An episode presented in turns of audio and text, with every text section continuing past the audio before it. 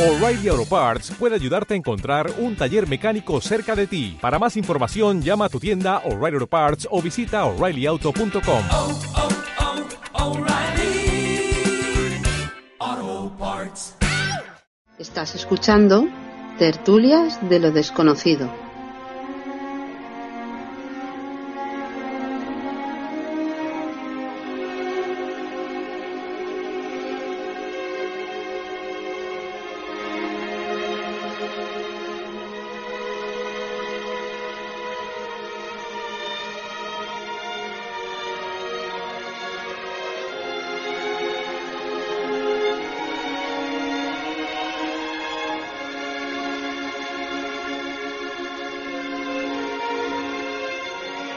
Es uno de los temas que queríamos tratar en el programa. Se denominan operaciones de falsas banderas. ¿Qué son? ¿Por quién? ¿Y para qué? Esta noche abordamos este controvertido tema y para ello querido que esté con nosotros uno de nuestros habituales compañeros en tertulia de lo desconocido, al Paco Bebiar, al que ya saludamos. Buenas noches, compañero, ¿qué tal? Hola, buenas noches a todos, ¿qué tal? Paco, un tema esta noche, bueno, hay gente que lo tacha o lo tilda de conspiranoico, pero más adelante en la conversación y en lo que, bueno, en lo que vamos a exponer veremos que no lo es tanto, ¿no? No, no es conspiranoico porque, bueno, hay atentados de falsa bandera que sí que sí se han demostrado que han sido, sido reales. Por ejemplo, eh, deberíamos definir lo que, lo que es el la operación de falsa bandera. Son operaciones encubiertas llevadas a cabo por gobiernos, corporaciones o otras organizaciones diseñadas para parecer como si fueran llevadas a cabo por otras organizaciones. El nombre se deriva del concepto militar de izar colores falsos. Eso, eso quiere decir la bandera de un país diferente al propio. O sea, que es eh, pro- provocar un, atentado para echarle la culpa a, otro enemigo, pero siendo realmente el que ha llevado a cabo el atentado el mismo que lo ha provocado. Sí, a lo largo de la historia ha habido, bueno, se sabe, incluso tan contrastada que hay montón, montones de operaciones de falsa bandera con un fin determinado que ya se sabe que es, bueno, como tú, lo que tú comentabas eh, en este momento. Y Francisco, antes de nada, sí me gustaría preguntarte, bueno, como persona que sé que, que informa, que te informas, que lees, que buceas por la red, en cuanto al tema que hoy traemos, eh, todos conocemos y hemos oído hablar, y es que es inevitable hablar de ello, ¿no? Me gustaría si empezar, si te parece, por el 11 de septiembre de 2001, el atentado Sí, de las sí. Torres Gemelas. El, eh, el- el más grande atentado con una teoría de la conspiración tremenda y que cuanto más tiempo pasa, más, más parece que, es, que fue pro- autoprovocado por el, por el gobierno de los Estados Unidos. claro, la pregunta es, ¿atentado o autoatentado? Y claro, pues eh, Francisco Bebiar, ¿qué opina? ¿Qué, qué, qué te parece? Eh, opino, pues eh, yo creo que tiene muchas cosas raras. Hay muchos documentales en la red, muchos, muchas páginas. Lo que podríamos decir es, lo, yo he buceado por, por internet y hay una página que te, te pone diferentes eh, cuestiones y de ahí tú puedes sacar las conclusiones. Yo creo que algo raro hay. Huele mal el, el atentado ese. Las voy a ir exponiendo y ya Sí. que los oyentes pues que vayan pensando eh, realmente con qué se quedan, ¿no? Por ejemplo, tenemos que este atentado, el- la mañana del día 11 de septiembre del 2001, no acudió al trabajo ninguno de los más prestigiosos banqueros y financieros que todos los días ocupaban las Torres Gemelas. Eso ya es un dato que ya nos explica algo, ¿no? Sí. Cualquier otro día hubiese, hubiese sido rutinario. Con solo 15 minutos de retraso, el gobierno hubiese enviado cazas a interceptar cualquier vuelo civil que se desviase de su rumbo. Sin embargo, aquella mañana los mecanismos de respuesta de las fuerzas aéreas estaban desactivados y los cuatro aviones secuestrados pudieron burlar durante más de dos horas el espacio aéreo más protegido del mundo. Eso ya es otro dato que nos está diciendo que, que hay algo raro ahí, ¿no? Sí. Aparte, eh, la persona que era propietario del World Trade Center contrató un seguro con 22 compañías distintas que cubría daños de propiedad e interrupción de los negocios. Después de los atentados fue el gran, el gran beneficiado porque cobró 7.000 millones de dólares. Las firmas Morgan Stanley, Dean Witter y Merrill Lynch, ambas localizadas en las Torres Gemelas, una en en cada torre, compraron acciones de las líneas aéreas afectadas. American United entre el 6 y el 10 de septiembre. El atentado fue el día 11. Sí. Mediante put options multimillonarias. Ninguno de los altos ejecutivos de ambas compañías estaba en su oficina a la hora fatal. Otro, otro dato más. el edificio, de, el edificio World Trade Center 7 de 47 pisos, que no fue afectado por ningún avión, implosionó a las 17.20 de la misma manera que en una demolición controlada. O sea, también hay, un, em, también hay una persona que fue de las últimas que salieron del World Trade Center que escuchó detonaciones en, en el interior de, la- de las torres. O sea, aparte del impacto, de lo que impactó ahí, que porque realmente algunos dicen que fue un misil, porque luego en- hay imágenes que creen que eh, están manipuladas, otros creen que realmente fueron aviones, pero esta persona que os comento, él oyó detonaciones internas que se ve que ayudaran a que colapsase el edificio y cayese el- las dos torres, ¿no? Y también, por ejemplo, otro dato, jamás en la historia se ha derrumbado un edificio de acero y hormigón debido a un incendio y tampoco hay precedente histórico de un colapso simétrico y a la velocidad de caída libre salvo en condiciones controladas. Tenemos un ejemplo también en Madrid, en la Torre Windsor, que, que ardió durante 24 horas y nunca se derrumbó gracias al hormigón. Los restos de la escena de- del, del atentado de Nueva York fueron inmediatamente trasladados a China, donde desaparecieron. Así que, son, así que si empezamos a Una repasarlas. retaila, una retaila, una retaila de, de datos. Y otro, el último que os voy a dar, que es el, el ataque al Pentágono. Sí. Eh, lo que impactó en el Pentágono no fue grabado por ninguna de las 45 cámaras de vídeo, o sea, un edificio militar muy vigilado. eh, y las imágenes grabadas por tres comercios colindantes fueron inmediatamente requisadas por el FBI. Los presentes testifican que no fue un avión, sino un misil, que también es, yo creo que del, de todo el día aquel, el atentado directo hacia el Pentágono fue lo más mosqueante, que realmente ahí no se vio ningún avión. No sé qué opinarás tú. Bueno, pues yo opino que a ver, para, para mí está muy claro que es un atentado de falsa bandera, porque lo que vino posteriormente, después del 11S, eh, hubo un montón de leyes más restrictivas en cuanto al control de población, en cuanto, bueno, pues evidentemente eh, se emprendió una, un proceso, una guerra bastante cruenta, ¿no? Contra Claro, Al a, Qaeda. partir, a partir de ahí empezó el ataque a Afganistán, luego mm, se metieron con Irak, con, acusando al, al Saddam Hussein que era un protegido de ellos, porque realmente Estados Unidos apoyó a Saddam Hussein contra la guerra contra Irán, contra una guerra sectaria también, porque ellos eran suníes la mayoría de su país eran chiíes y a partir eran el mayoría chií.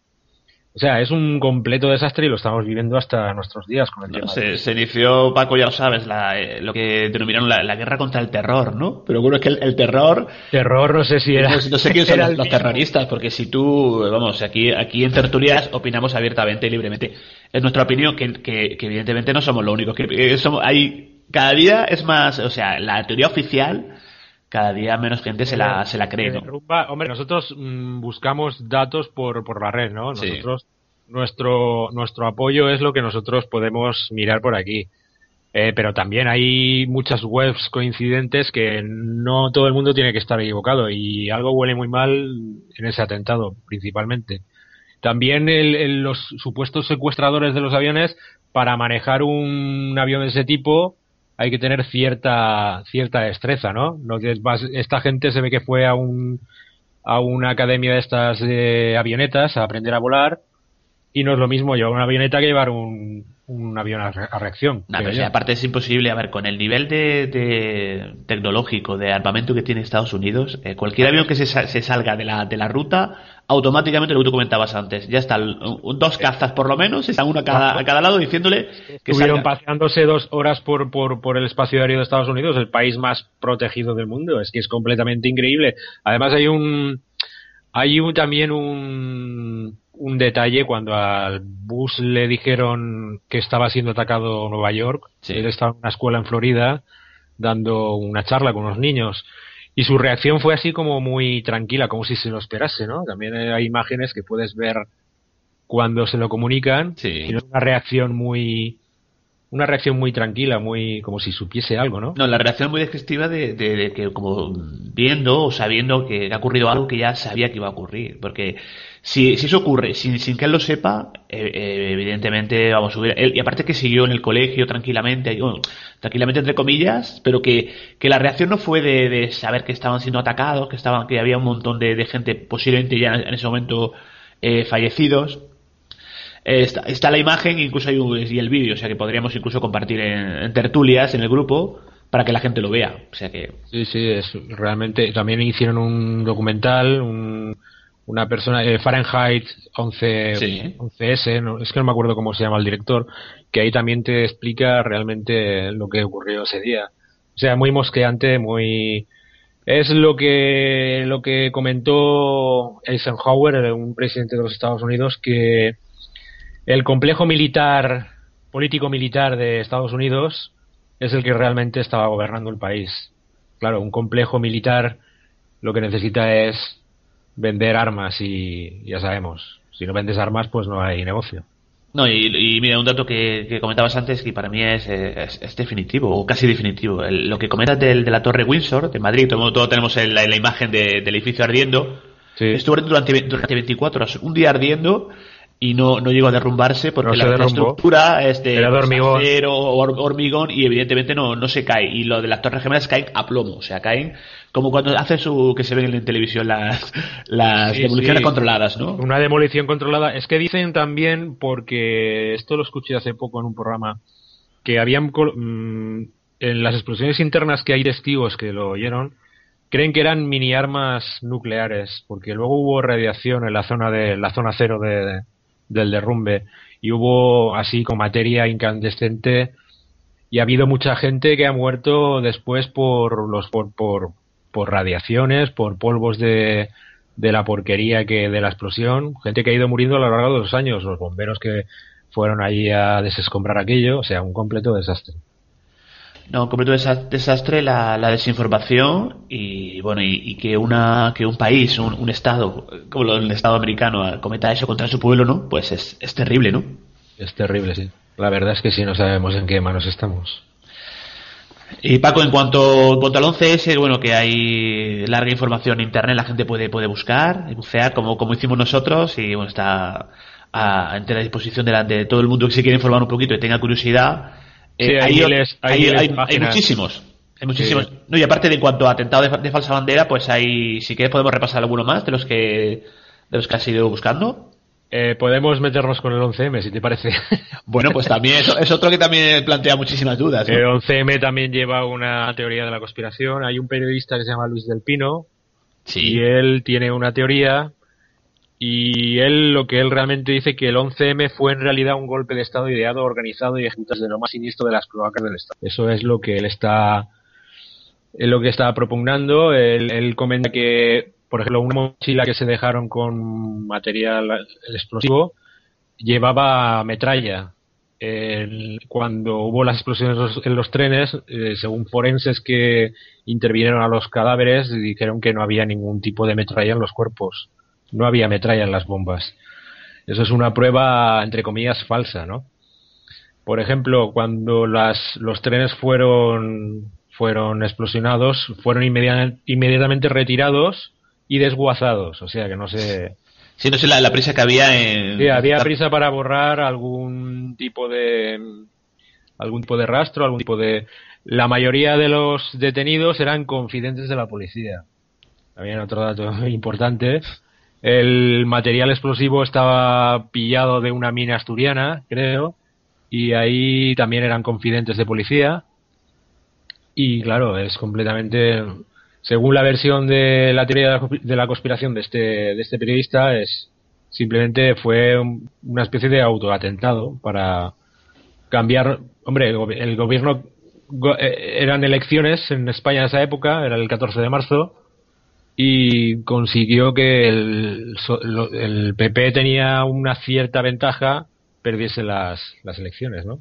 Sí, parece que se, se hizo decantar hacia el otro lado, ¿no? Eh, cuando estaba muy estaba cantado que iba que iba ya a ganar, ¿no? O sea, Sí, también el PP acusó a un atentado etarra, sí. No quisieron también desinformó también cuando a las horas posteriores o sea es un bastante bastante complicado y realmente no sé cómo cómo puede la verdad es que 192 personas inocentes fueron fueron asesinadas No, y lo que comentas del periodista, que bueno, pues que yo lo he visto en televisión sus intervenciones. sí hay hasta YouTube, ahora hay en tu- YouTube bastantes vídeos de él que explica su su su teoría No, y lo que te iba a decir que hasta ahora nadie ha sido capaz de rebatirle. O sea, si, si realmente este señor está diciendo tonterías, entre comillas, o dice. Podrían haber enchironado. Pues, como- Eh, ¿por, qué, por qué no lo, lo, lo- lo demandan y lo. Bueno, pues se, se abre un proceso contra él y hasta ahora nadie ha visto la. O sea, nadie ha, ha sido capaz de decirle, mire, lo que usted está diciendo está, es mentira, bueno, ha habido un juicio, se ha, se ha, se ha habido uno, uno, uno, pues eh, entre comillas, eh, hay gente ya condenada, bueno, y, y lo de los. eh, lo de Getafe, lo que pasó con los. Con la explosión, ¿no? De, los de los Sí, terroristas, ¿no? el, otro también, eh, yo oí también que creo que vivían, al, eh, los que estaban alojados ahí vivían al lado de, de policías que vivían justo al lado de ellos. O sea, también algo mosqueante, ¿no? Es realmente toda una, una cantidad de cosas que realmente te pones a pensar y dices, realmente si fue eh, unos servicios secretos, también involucraban a Marruecos, los servicios secretos marroquíes, pero se ve que todo fue un, no sé, un conglomerado entre lo que dice el periodista este, cloacas del Estado, servicios secretos de otros países, que realmente, y solamente hay una persona encerrada. Sí. De los tanta gente que había, solamente hay uno, que entre comillas en la cabeza de, de turco se ve, y ahí está encerrada. Hay distintas hipótesis, pues se habla de la hipótesis de ETA, ¿no? Que mucha gente, oye, hay, hay gente que estaba pensando que sí, que fue que fue ETA, pero bueno, eh, Sí, esto particular- era la versión más del gobierno del PP de Aznar. Sí, exacto. La, la hipótesis isla- islamista, ¿no? Eh, eh, bueno, lo de... Es que hay tantas hipótesis, eh, y, pero claro, nu- nunca, quizá nunca conoceremos la verdad, ¿no, Paco? Pues ojalá se sepa la verdad, pero lo dudo mucho. Es un, no sé, sea parece que cueste hablar de este tema bastante porque también está muy reciente y ha sido el peor atentado terrorista en Europa, ha sido el peor, el que más muertos ha provocado, casi 200 muertos. Son de esas fechas que, igual que el 11 de septiembre, todos recordamos dónde estábamos y qué estábamos haciendo. Yo me acuerdo perfectamente que estaba escuchando la, la radio, precisamente a Luis del Olmo, que eh, por aquel entonces estaba en Onda Cero, y recuerdo que, que ya comentaba que, eh, bueno, pues se, se sabía se- las primeras noticias de- del atentado de, de los trenes, y ya se hablaba en ese momento de que podría ser, pues, estamos ante el atentado más grande de la historia de, de España, ¿no? O sea que. Sí, eh, podía haber sido mucho peor porque uno de los trenes explotó dentro de la estación, pero llegando a la estación, si llega a explotar dentro de la misma estación de Atocha, hubiera sido una carnicería. No, todo esto lo que nos lleva, eh, nos lleva a plantearnos, eh, Francisco, es la cantidad de, de operaciones que hacen lo- los gobiernos. Sí, la- en realidad, hombre, este 11M estamos, estamos hablando en base a que quede bien claro. Sí, por su- sí, por supuesto. Sí, sí. Esto es una teoría de la conspiración del señor eh, Luis del Pino, periodista, Sí. que trabaja en radio, en Es Radio, creo, y él está convencido de que fueron las cloacas del Estado, o sea, las fuerzas parapoliciales, que Sí. se mueven eh, fondos reservados, lo que sea, ¿no? Algo con ayuda de también servicios secretos extranjeros, eh, más bien preferiblemente Marruecos, porque tan, claro, un con- conglomerado para, para eh, realizar un no sé qué. Él, él pone también que el, el 11M no buscaba otra cosa que poner en marcha la dinámica de paz por territorios, entre comillas, que debía conducir a un modelo confederal de Estado y que a lo que ha terminado conduciendo es, en su lugar, a la quiebra completa del país. O sea, eso está de la actualidad más rabia. más Bueno, si, si nos centramos un poco en la, como dices, en la actualidad, bueno, pues eh, de- después- recientemente se han celebrado elecciones y, y estamos sin gobierno, o sea que estamos un poco y sin saber lo que, lo que va a ocurrir. Ahí está. Por eso te digo que es un- una teoría conspirativa, la puedes aceptar, no la puedes aceptar. El 11M, en mi opinión, pues también es mosqueante, es como el tema del 11S. Eh, la teoría oficial te dicen esto, esto, esto, pues te lo tienes que creer porque si te lo dicen ellos, pero te queda así un poco y dices, empiezas a pensar y dices, pues hay, hay cosas que no están nada claras. Estás escuchando Tertulias de lo desconocido. Pues sí, Paco, eh, en cuanto al 11S, en cuanto al 11M, de los atentados de los trenes de Madrid, y creo que tienes alguna que otra, que otra operación más. Siguiendo con España, tenemos otro, este está más demostrado, es el caso Escala. Caso Escala fue en la mañana del 15 de enero de 1978 en Barcelona. Hubo una manifestación autorizada, convocada por la CNT, una central, una central sindical anarquista, en la que asistieron a 15.000 personas que se oponían a los pactos de la Moncloa, que se acababan de firmar el, a finales del 77, por considerarlos un pacto social entre las fuerzas políticas y sindicatos más representativos que perjudicaban a la clase trabajadora. Cuando acabó la manifestación a la una y cuarto del mediodía, un grupo de jóvenes lanzaron cócteles Molotov contra la fachada de piedra de la sala de fiestas Escala de Barcelona. Según la policía, este acto provocó el incendio, el posterior derrumbamiento de todo el edificio. Murieron cuatro trabajadores que precisamente eran de la CNT y que estaban trabajando en ese momento allí, en el, estaban dentro de la sala.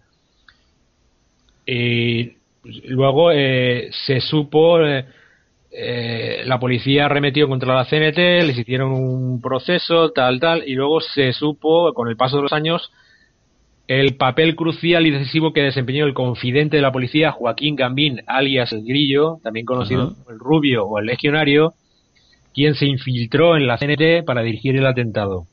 La presión de la prensa sobre la policía y la ausencia de Gambín en la vista del caso hicieron levantar sospechas sobre las verdaderas causas del atentado, provocando incluso desavenencias entre el Ministerio Fiscal y algunos miembros de la Judicatura. O sea, en, eh, al final del año 81 este hombre fue detenido por la policía con un tiroteo en, Valencia.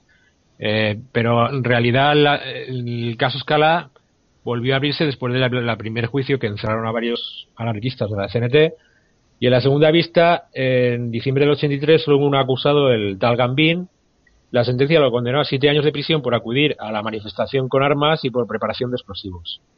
La CNT ha presentado siempre este asunto como una maniobra oscura del gobierno dirigida a frenar el ascenso del sindicato anarquista que se resintió. O sea que después de lo del caso Escala, la, CNT, llegó a, convocar a 300.000 manifestantes en Barcelona, pues ya ahora es un sindicato residual.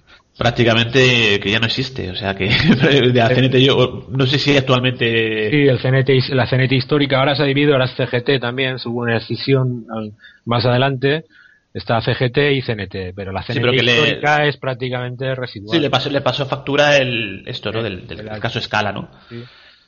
Sí, pues eh, otro, otro ejemplo más de que... Las propias fuerzas parapoliciales eh, más subterráneas, pues provocaron para que el ascenso de este sindicato no manchase los acuerdos políticos que habían hecho el año anterior eh, los acuerdos de la Moncloa un, asunto bastante claro, pero al final que paga es precisamente las cuatro personas que fallecieron en el incendio eran, eran propios sindicalistas de la CNT, que cosa curiosa, ¿no?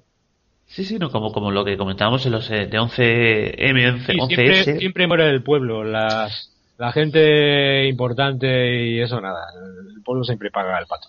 No sé si yo lo sé, bueno, ya sabes tú que en la, en la guerra eh, está el concepto de los daños colaterales y a lo mejor también incluyen a, pues los incluyen a todos estos fallecidos en 11S, por ejemplo, Estados Unidos, los incluyen, venga, esos son daños colaterales, algo que tenemos que hacer con un fin determinado para, para cambiar un poco el, pues el, o, con unos intereses que de lo que vamos a hacer a continuación, ¿no? Sí, la verdad es que sí. Mira, y también comentar, este es realmente muy, muy fuerte. No sé si te sonará la Operación Gladio. Sí, sí, sí. La, la, Operación Gladio fue una red clandestina secreta anticomunista que operó en Europa bajo la dirección de la OTAN y la CIA estadounidense durante la Guerra Fría. O sea, qué raro, la, CIA. Pero es raro que esté la CIA por medio, ¿eh, Paco? Eso, lo digo como ironía, ¿eh? Es que eh, sus, sus acciones verdaderamente paramilitares fueron en diversos países, pero el que más golpeado fue fue Italia. Y principalmente atentados en una estación de tren en Bolonia, que hubieron más de 100 muertos. O sea, unas tramas que realmente te pones a pensar y dices, ¿en manos de quién estamos? que la propia OTAN y la propia CIA provoque autoatentados para desprestigiar a los partidos comunistas de, esos países, claro, porque en plena época de la Guerra Fría había que... Bueno, el, enemigo era, el comunismo, o sea, para ellos no era el... Ahora cambiado el comunismo por los... Bueno, ahora pues son los yihadistas o son los de ISIS, ¿no? Te, ves vídeos de, estos tíos y de estos tíos y dan más pena que, otra cosa.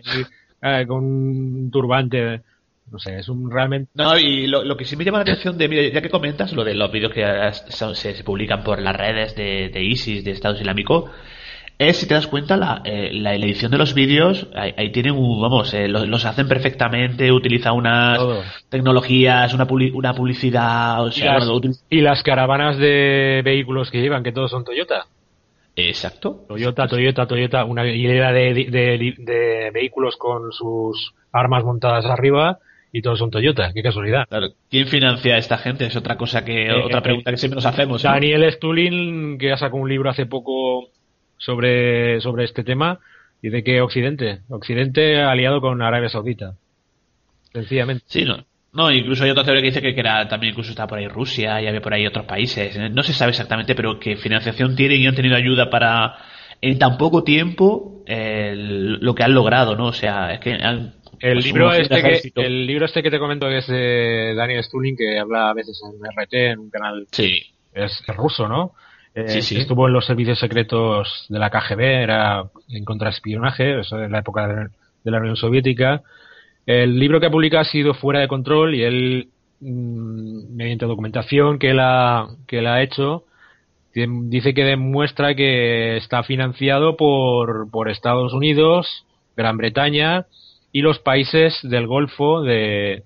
Ellos son suníes, la, la organización esta terrorista pues los países del Golfo como contrapeso a sus verdaderos enemigos de que son los chiíes, que es la otra rama del Islam, pues claro, necesitan un, un contrapeso y han financiado un monstruo que ahora está fuera de control.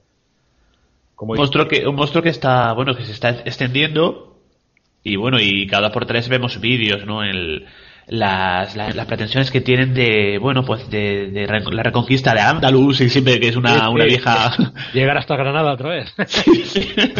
Bueno, es una cosa histórica. Eh, yo sí he visto en Granada, en algunas zonas de, pues, del Albaicín, eh, lo de, bueno, pues al andaluz, eh, eh, o sea, Granada musulmana, es- eso es, es una cosa que...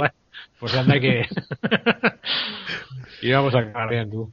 No, mira, afortunadamente, oye, nosotros eh, con nuestra democracia que tiene muchísimas carencias y, y ahora se está viendo que, bueno, después de las elecciones no sabemos cómo vamos a terminar, pero yo prefiero... eh, a uno que una- yo me sé, a uno que yo me sé. David, lo veo exiliado. David, David Dorado. Sí, sí, David Un Dorado, saludo, David. Un saludo, David. David Dorado que por cierto se, se vuelve a incorporar a, la- a las tertulias Sí, y, sí, vuelve, vuelve. Vuelve y con, junto con Miguel Navarro, Paco Granados, que vamos a escuchar después en el programa. Tenemos una tertulia pues muy interesante sobre, Ah. pro- sobre profecía. Ahora que, ahora que llegará Podemos, tendrá que volverse a ir.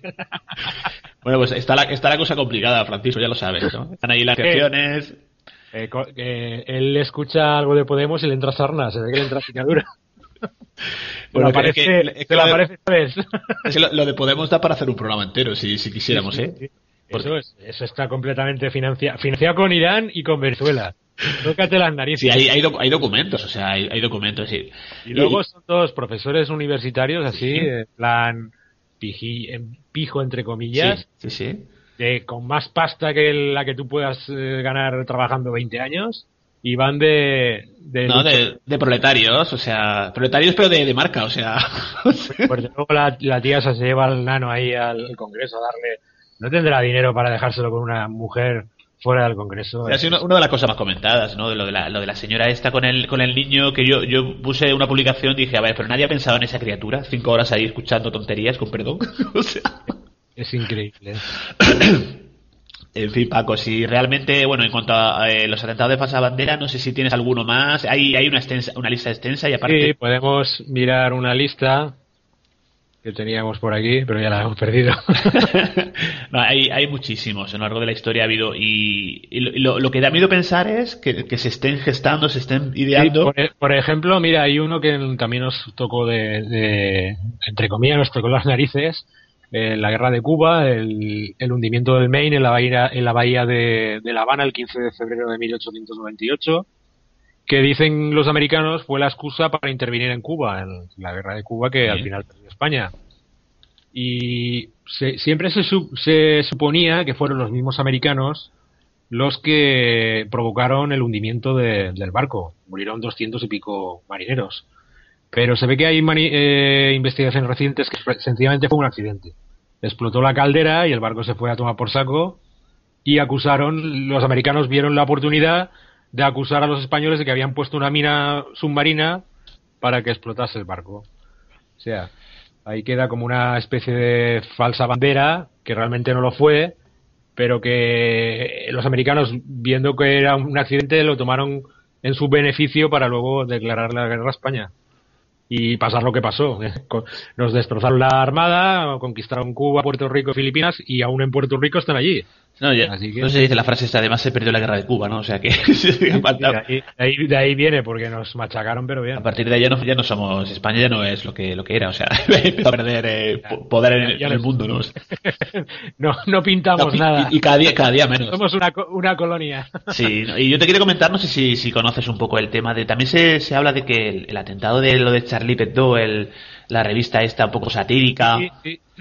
sí, sí, también hay vídeos un poco sospechosos del policía que había, que se estaba en el suelo y hizo un movimiento raro. Y cuando le intentaron rematar también, que eh, dicen que un arma de guerra, si rematas a una persona, pues eh, estalla, el brazo hubiese estallado, ¿no? sí. No estalló nada. No, sé. No, y aparte que fue un atentado muy, bueno, el- muy televisado, ¿no? Como que estaba todo muy, muy colocado, las cámaras enfrente, como, eh, pa- parece, o si hubiera habido un guionista de cine que estaba todo, lo tenía todo perfectamente estructurado, ¿no? Sí, verdad. También es, también es bastante mosqueante. ¿eh? No sé, parece que nos pueden tildar de conspiranoicos, de que estamos como una cava, que todo. Pero es que luego te pones a pensar y dices, joder, es que no, no sé, parece todo tan raro y tan... Es como este de último atentado de noviembre de, de la sala Bataclan Sí. y lo de París. Esta persona eh, al final lo, cojar- lo cogieron al- a- de Salam, no sé qué. Ese, ese hombre está desaparecido aún, ¿no?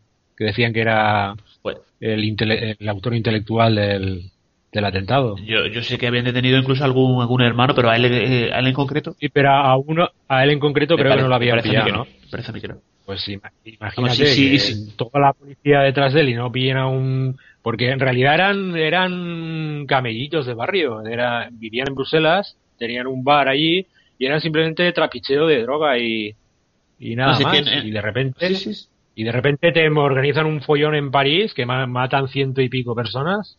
Es muy fuerte, ¿eh? No, es gente que ha nacido pues en Europa, que están occidentalizados y, y de pronto, pues oye, se, se, no sé, se van a la yihad, hay la guerra santa de nuevo, los, no sé exactamente lo que les promete, les lavan el cerebro, a- está pasando con, con mujeres, están reclutando mujeres por, por internet, chicas jovencitas que de pronto Para ser esclavas sexuales Sí, de sí, eso es toda una locura. Pero en lo que comentabas antes, yo creo que lo que estamos nosotros aquí es para, eh, a ver, independientemente de que sean teorías más conspirativas o no, para, para hacer, hacernos preguntas, ¿no? Y oye, y no creernos todo lo que nos cuentan, porque si nos creemos todo lo que nos cuentan, seguramente eh, nos están engañando. Por, eh, yo creo que sí, por lo menos esa es mi opinión, ¿eh?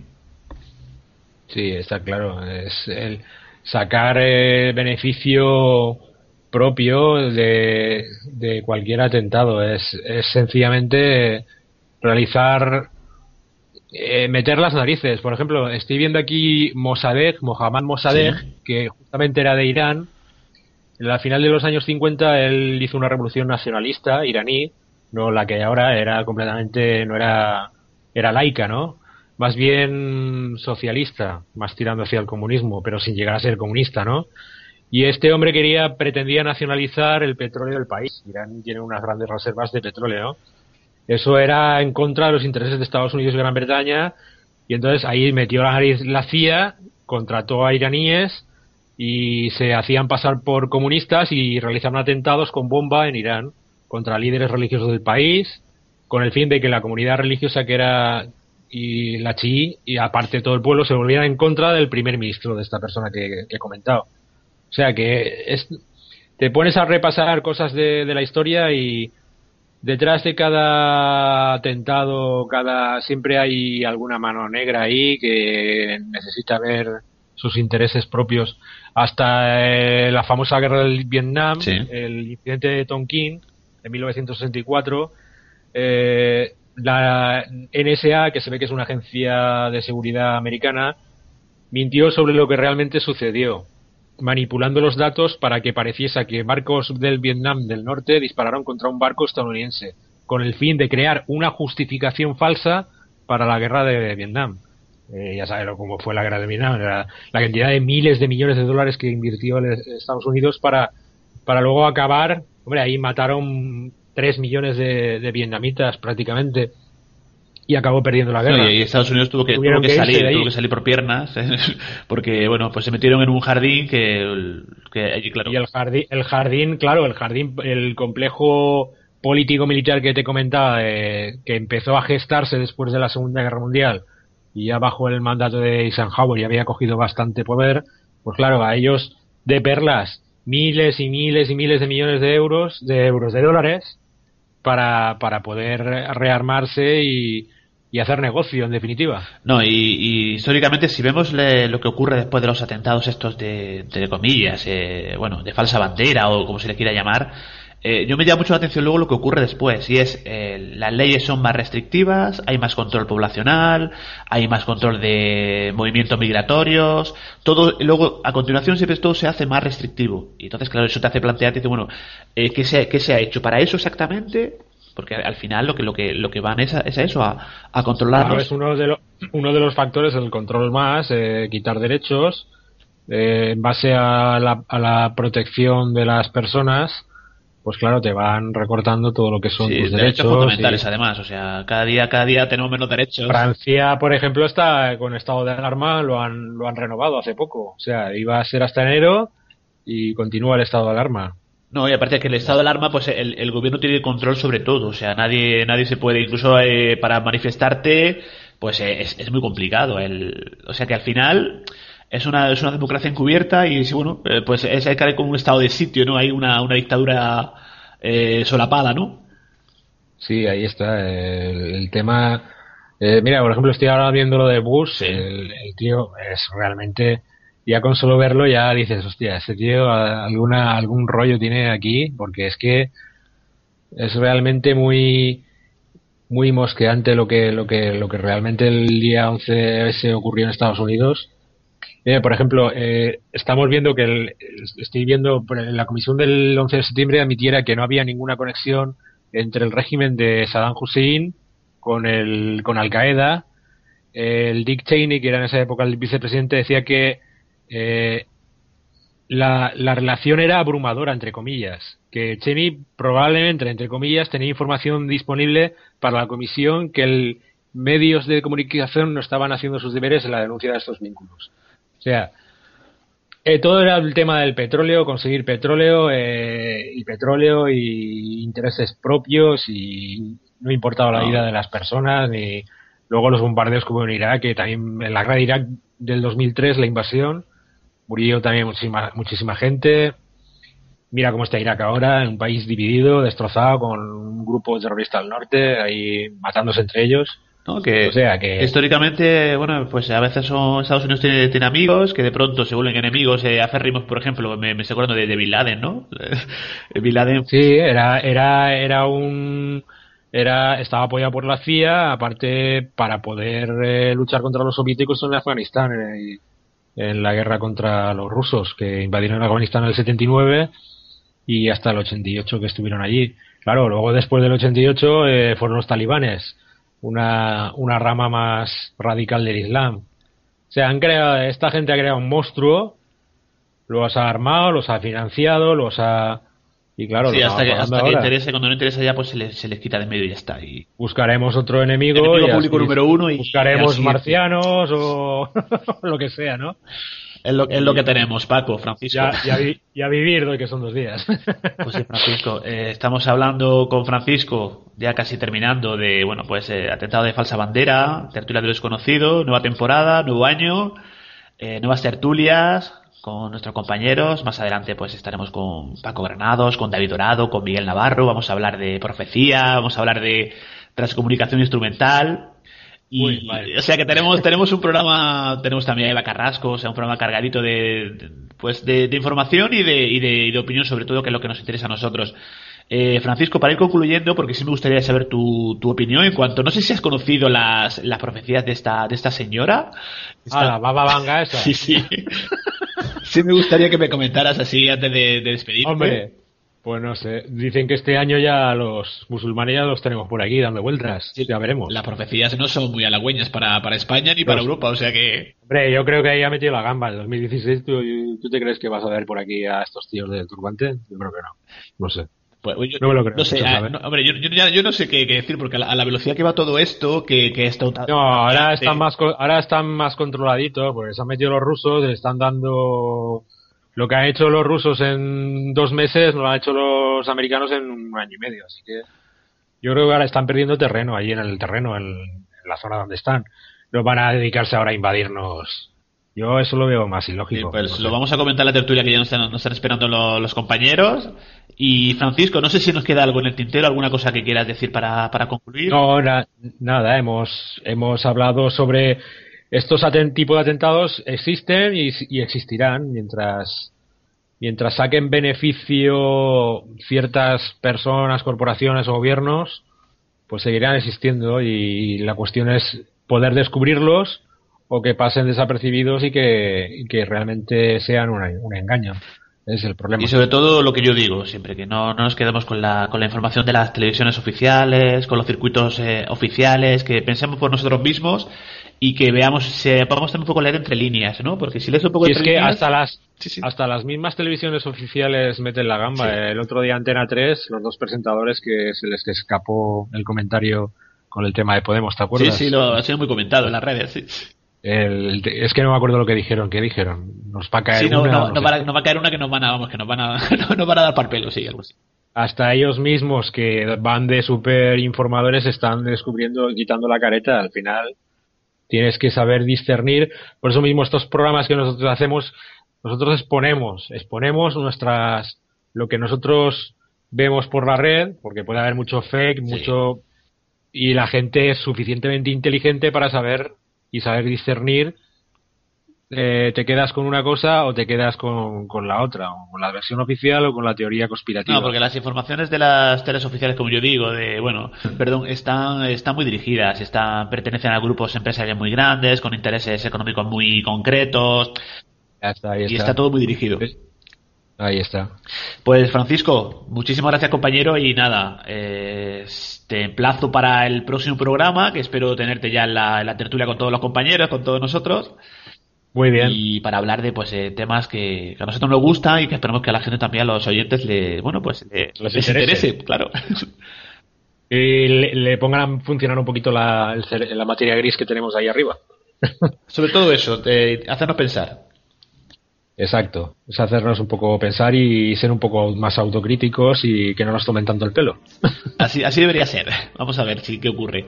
Gracias Francisco, Vale. un abrazo. Vale, igualmente. Gracias, Saludos. Pedro. A todos. Hasta luego.